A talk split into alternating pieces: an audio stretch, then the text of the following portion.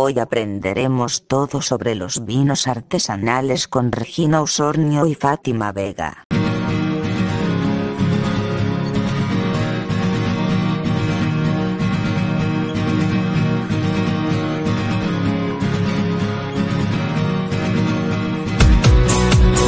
Qué alegría poder tenerlos ahí del otro lado del auricular.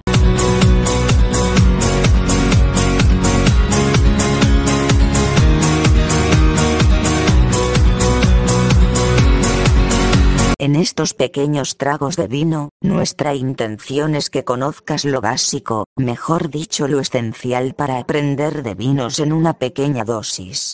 Comenzaremos contándote un poco sobre la historia de vinos. Aunque es muy extensa, solo te daremos a conocer lo más importante, seguro que sí.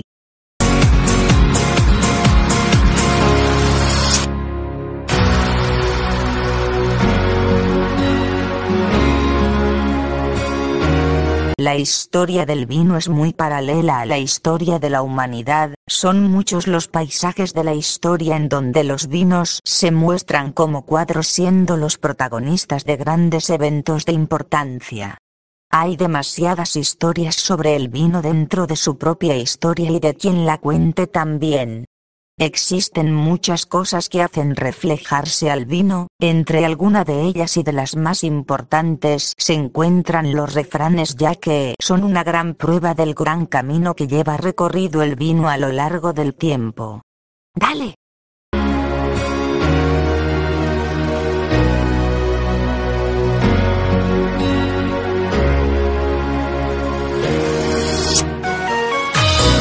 Existe una gran variedad de vinos en el mercado. Sin embargo, solo los podemos clasificar en cuatro grupos, entre ellos tenemos los vinos tranquilos o de mesa, los vinos espumosos o gasificados, los vinos fortificados o generosos y los vinos aromáticos. A continuación hablaremos un poco más de cada uno de ellos. Comenzaremos con los vinos tranquilos o de mesa, este tipo de vino es el resultado del fermento de zumo de uva.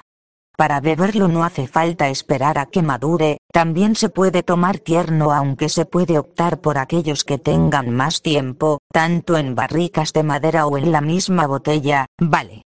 Proseguiremos contando un poco sobre los vinos gasificados o espumosos, los cuales son los que han tenido una doble fermentación. La primera se lleva a cabo en tinajas pero sin que ésta sea completa, pues queda todavía un residuo de azúcar y la segunda fermentación ocurre en la botella cerrada donde el dióxido de carbono atrapado se queda como parte del vino el cual al abrirlo resulta efervescente, buenísimo.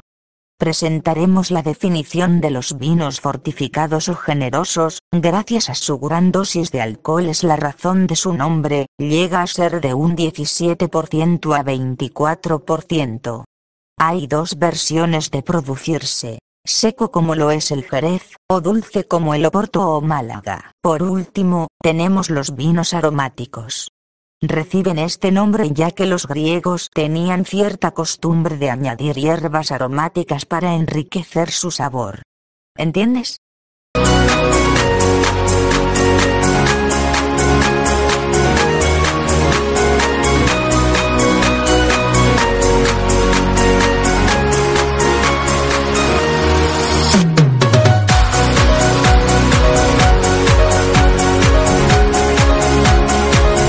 Como próximo punto a aprender, tenemos los tipos de fermentaciones. Fantástico.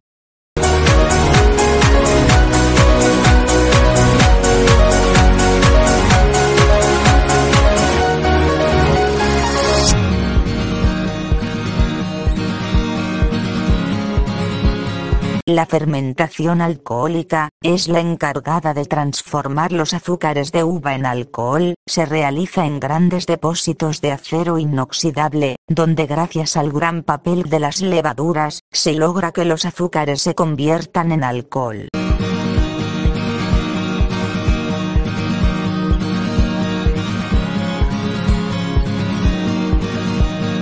También tenemos la fermentación maloláctica, casi no es tan común ya que para poder llevarse a cabo se necesita ya haber realizado la fermentación alcohólica, se realiza principalmente en vinos tintos, ya que si se realiza en vinos blancos y rosados, al ser jóvenes originaria pérdida de acidez. Magnífico.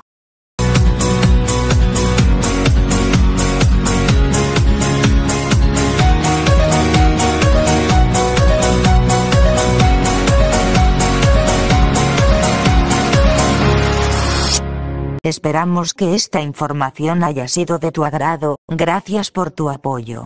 Recuerda visitar nuestra página web https osornioregina 34.wixite.com barra fermentación.